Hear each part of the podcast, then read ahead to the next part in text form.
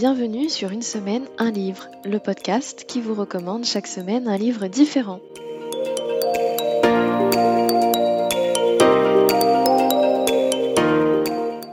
Je suis Elodie, passionnée de lecture depuis très jeune. J'aime les livres en tant qu'objet, mais j'aime surtout les histoires qui se trouvent à l'intérieur. Et je suis toujours à la recherche d'une bonne recommandation pour ajouter un livre à ma bibliothèque.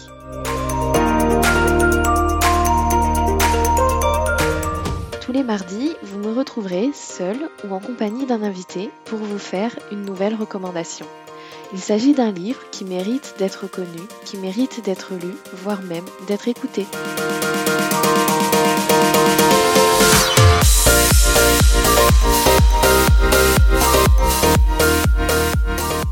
Et vous, cher auditeur, si cette recommandation a fait écho en vous, vous allez peut-être ajouter ce livre à votre propre bibliothèque.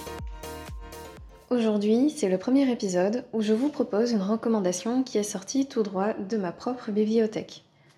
Alors avant de vous dévoiler de quel livre il s'agit, je voulais, comme mes invités, me prêter au jeu et vous donner un peu plus d'informations me concernant. Et pour cela, il y a quelques jours sur Instagram, dans une de mes stories, je vous ai proposé de me poser des questions, donc je vais y répondre maintenant. La première question que je choisis, c'est euh, de répondre à Pauline pour savoir quels sont les trois projets, les trois choses dont je suis la plus fière. La première chose qui m'est venue à l'esprit, c'est ma reconversion professionnelle. Ça a été un moment super important et pourtant très difficile, mais j'ai réussi à saisir cette opportunité et à arriver à quelque chose qui est devenu une priorité pour moi, c'est-à-dire exercer un métier intéressant, mais qui me laisse le temps et l'énergie de profiter chaque jour de moments pour moi, mais aussi de moments pour des activités de loisirs. Et donc aujourd'hui, je suis épanouie dans mon monde professionnel parce que j'arrive à avoir cette balance importante avec ma vie privée. Le deuxième projet, euh, je dirais que c'est mon appartement. J'ai un chez moi maintenant dans lequel euh, j'ai envie d'investir, j'ai envie de construire mon nid et que je me sens vraiment prête à appeler chez moi et c'est la première fois depuis que j'ai emménagé en métropole.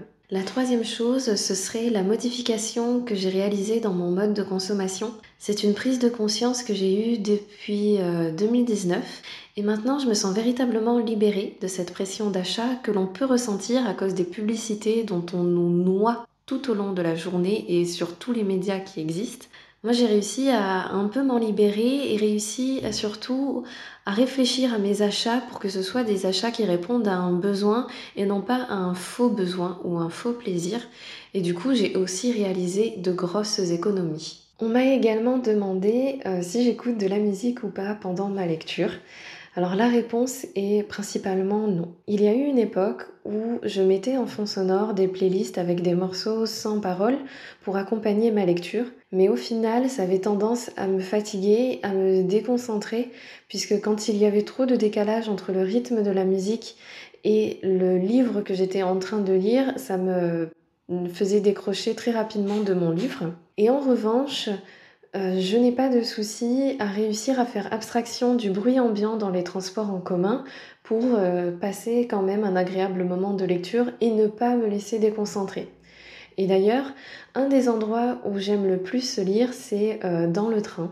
Je trouve que cette ambiance train et voyage est super agréable pour lire.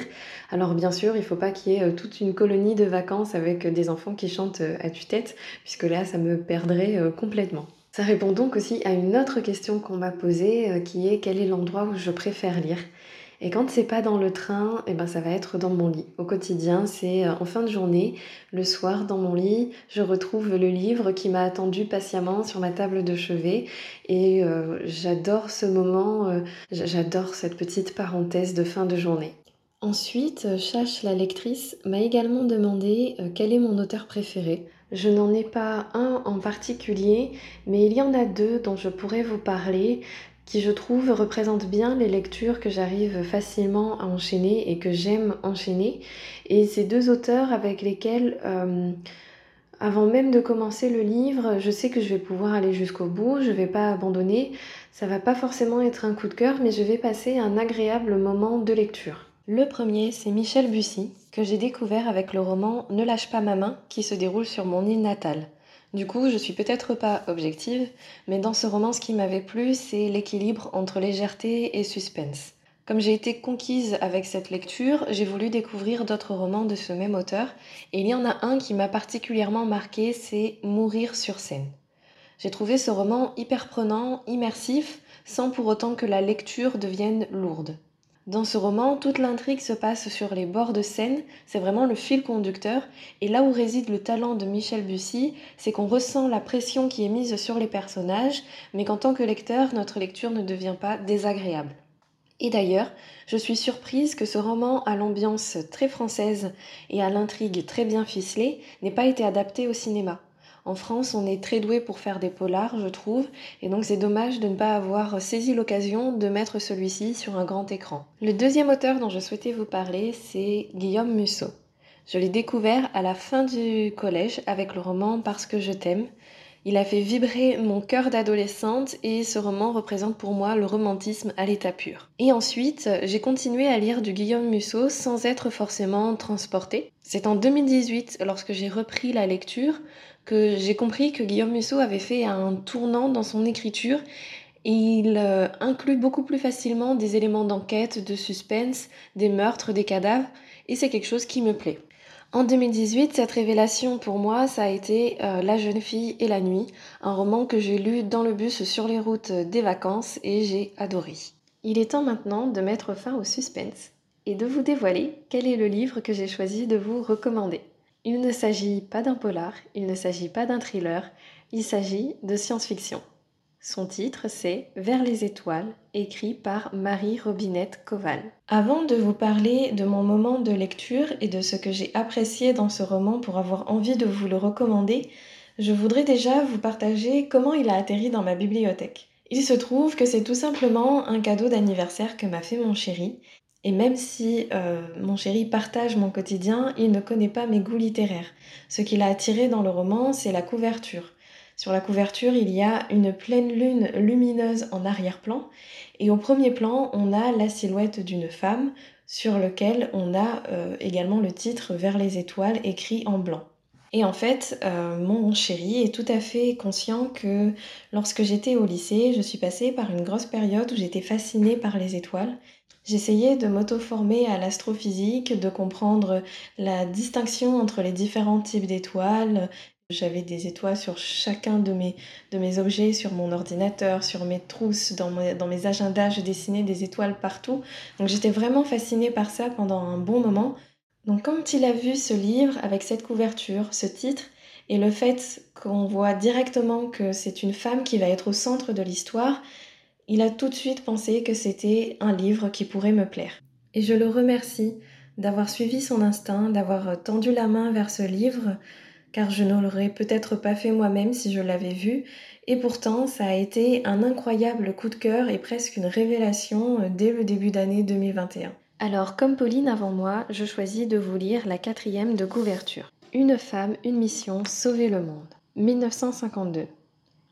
Une météorite s'écrase au large de Washington, dévastant une grande partie de la côte est des États-Unis et tuant la plupart des habitants dans un rayon de plusieurs centaines de kilomètres. Par chance, Elma York et son mari Nathaniel, en congé dans les Poconos, échappent au cataclysme et parviennent à rejoindre une base militaire.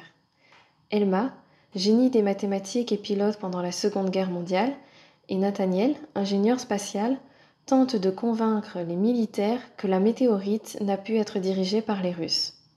Mais ce faisant, ils découvrent que la catastrophe va dérégler le climat de manière irréversible et entraîner à terme l'extinction de l'humanité.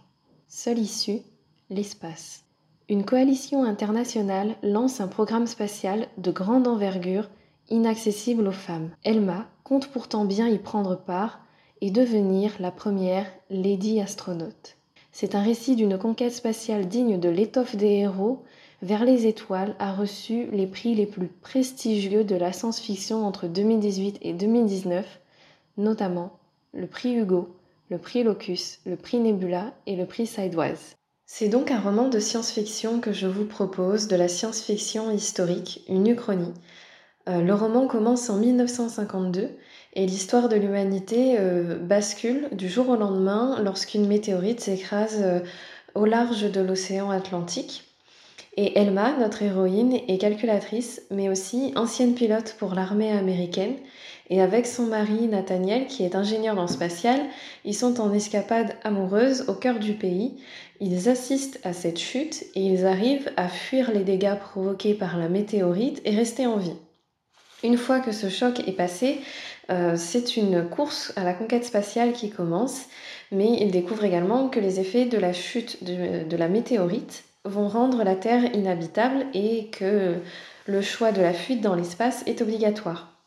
Elma et Nathaniel, de par leur métier, mais aussi parce que la moitié de la population américaine a été décimée par la catastrophe, vont jouer un rôle primordial dans cette conquête de l'espace. Mais pour autant, le roman, c'est une histoire de femme, c'est l'histoire euh, de la première Lady Astronaute.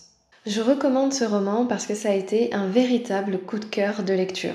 C'est l'histoire d'une femme, Elma York. C'est une femme entière et incroyable. Incroyable parce qu'elle est de confession juive dans un contexte post-seconde guerre mondiale, donc c'est pas la confession la plus facile à porter. Elle est également pilote de l'armée américaine et c'est un métier qui, peu importe l'époque, peu importe la confession, force l'admiration puisque la femme n'a pas forcément sa place même à notre époque. Ensuite, c'est une calculatrice très compétente, c'est une femme très intelligente et ça c'est vraiment deux traits de caractère qui vont être beaucoup mis en avant dans le roman. Mais elle n'est pas juste parfaite, elle est entière puisqu'elle a ses fragilités émotionnelles, ses questionnements, ses maladresses sur les questions de discrimination ethnique et ça en fait pour moi un personnage très proche de n'importe quelle femme à beaucoup d'époques, y compris la nôtre.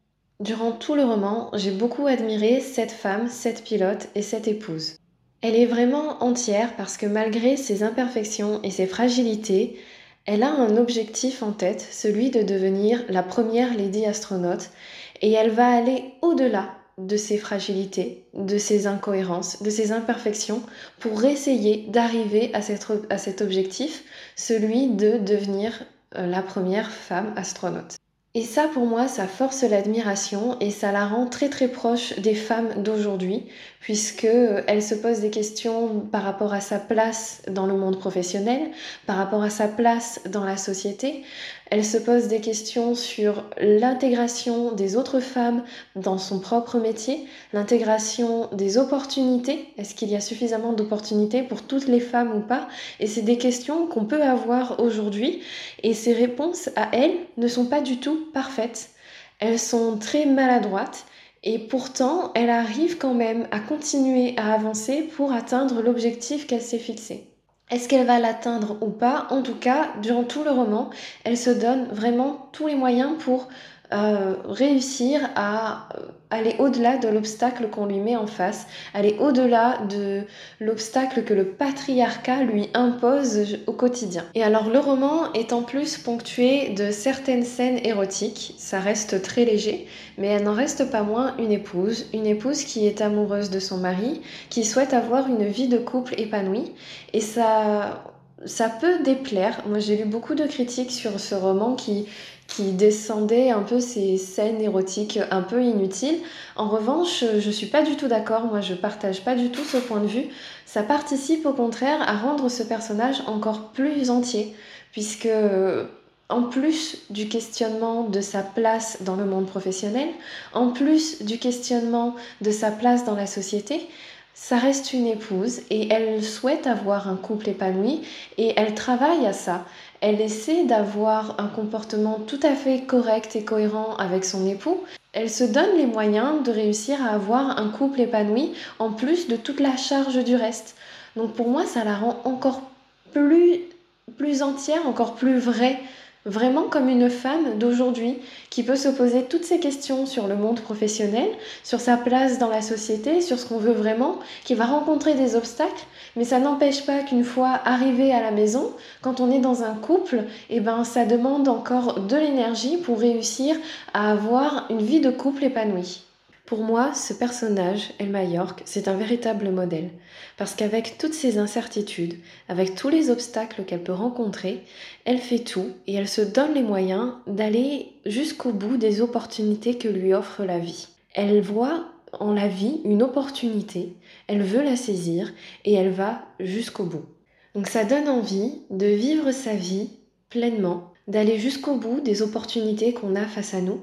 C'est donc un personnage également très persévérant et moi quand je l'ai lu, je me suis dit ok, quelle femme je veux être dans le monde professionnel, quelle femme je veux être dans la société, qu'est-ce que je veux apporter à la société, quelle femme je veux être? Et ça m'a donné envie d'aller au bout de ce que je fais, de ne pas faire les choses à moitié, mais de les faire un peu comme El Majorque, de façon tout à fait entière. Être entièrement moi, me présenter aux gens la femme que je suis de façon entière et réussir à saisir les opportunités qui seront se présenter à moi, à les saisir pleinement et en fait ouais vraiment reprendre le contrôle de ma vie, devenir acteur et faire pleinement quelque chose. Tout ce que je fais, le faire pleinement et pas juste à moitié, pas juste survoler les choses, mais tout faire pleinement. Et ensuite, je voulais euh, saluer le travail de l'auteur, donc Marie Robinette Koval, puisqu'elle a euh, vraiment travaillé sur son roman pour le rendre juste cohérent et plausible, puisque les calculs ont été vérifiés. Euh, plusieurs calculs sont présentés et ils ont été vérifiés pour être sûr qu'ils soient justes et pas un peu à côté. En termes d'avancées technologiques, ils sont cohérents. Euh, les choix qui sont faits, en fait, c'est des choses qu'on a déjà aujourd'hui, du coup, mais euh, l'auteur a choisi de leur faire faire un bond. C'est-à-dire qu'au lieu de marcher sur la Lune en 1969, elle va faire en sorte que toutes les technologies qui ont été développées pour pouvoir accéder à l'espace, accéder à la Lune, atterrissent dans son roman bien plus tôt que les années 60. Mais ça reste des choses tout à fait euh, cohérentes. Pareil, c'est plausible dans le sens où il n'y a pas que les avancées technologiques, il y a aussi les choix politiques qui sont faits et tout ça est tout à fait cohérent puisqu'elle s'est renseignée d'être sûre que si une catastrophe de ce type était arrivée au, début des années 50, les scientifiques auraient été en capacité de proposer aux personnes qui dirigent les pays, aux personnes qui prennent les décisions, des solutions qui sont proches de ce que elle, elle propose dans son livre. Donc c'est un véritable travail scientifique qu'elle a fait, un véritable travail de recherche, et ce travail est très bien fait puisque ça donne un roman où il est facile d'accrocher. Et moi, je suis restée accrochée, mais du début à la fin. C'est un livre qui m'a tellement marqué que j'ai voulu le garder physiquement près de moi alors que j'avais terminé ma lecture depuis un moment. Du coup, il traînait sur ma table de chevet, dans mon salon, au niveau de mon bureau, pour l'avoir sous les yeux. Je voulais en fait garder en mémoire ce qu'il avait pu provoquer en moi, garder en mémoire cette impulsion de motivation que j'ai ressentie pendant ma lecture.